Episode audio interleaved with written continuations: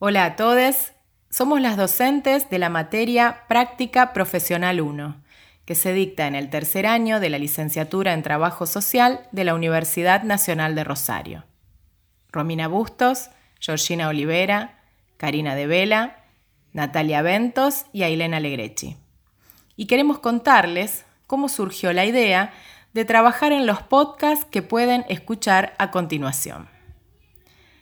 En medio de este contexto de pandemia a nivel mundial, nos encontramos durante el ciclo lectivo del 2020 con el desafío y la responsabilidad de dictar una materia que históricamente se desarrolló de manera presencial y compartía la cursada con la asistencia a instituciones conveniadas desde la Escuela de Trabajo Social, pero que este año debía desarrollarse de manera virtual.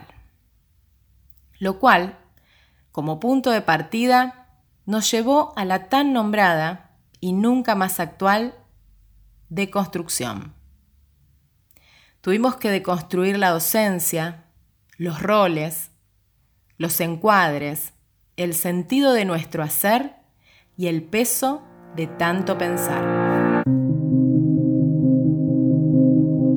¿Una formación de la práctica de manera virtual? ¿Cómo? ¿Es posible? ¿Cómo transmitimos, vemos, tocamos y sentimos de manera virtual? Las preguntas más frecuentes que escuchamos en estos encuentros virtuales terminaron pareciéndose a algo que se nombró alguna vez como encuentros espiritistas, a modo de chiste, ¿no? Como me ven, me escuchan, están, se va, se corta, ahí volvió, también surgieron preguntas más existenciales y sensibles a nuestra característica profesión, acerca de cómo estarán los estudiantes, habrán vuelto a su pueblo, tendrán internet. Una vez que fuimos tanteando el terreno, conociéndoles y escuchándoles, nos propusimos intentarlo. Armamos las clases priorizando algunos ejes del programa, como intervención profesional, cuestión social, instrumentalidad y ética. Trabajamos con autoras ya conocidas durante la formación y algunas nuevas, como Margarita Rosa, Susana Casaniga, Paul Cart, Yolanda Guerra y Guadalupe Ávila, entre otras. Nos pensamos como parte de estos procesos. No estamos fuera por ser docentes o estudiantes universitarios. Todos teníamos algo en común. Estamos atravesando una pandemia a nivel mundial. Desde un pensamiento situado entendemos que dicha pandemia no afecta a todos los países por igual.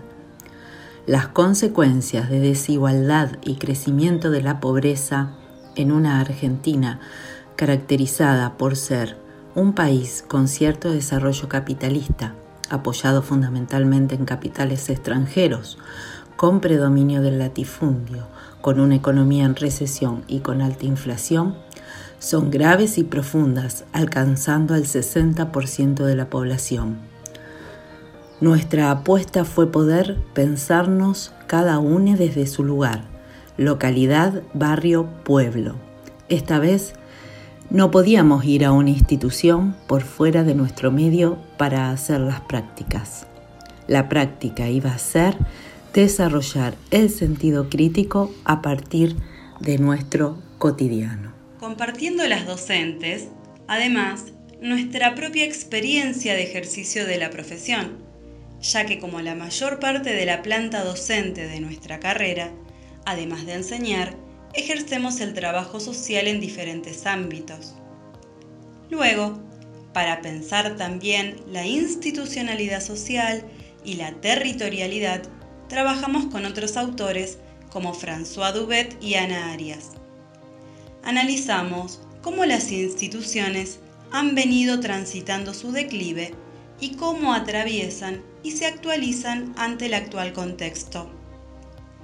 Invitamos a colegas que nos acompañan año a año desde su rol de tutores institucionales para que compartieran sus experiencias acerca de los procesos de intervención y cómo desde las instituciones del Estado intervienen para dar respuestas a las manifestaciones de la cuestión social.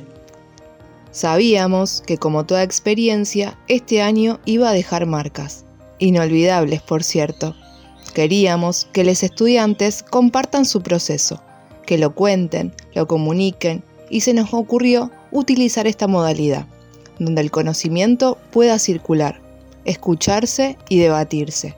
Fue así que nacieron estos podcasts. Aquí van a escuchar cómo estudiamos trabajo social en medio de una pandemia. Tuvimos dudas, algunos miedos y también certezas. Si queremos formar profesionales críticos, no podemos hacerlo por fuera. Y tal como escuché decir a Teresa Matus este año, la crisis es nuestra casa.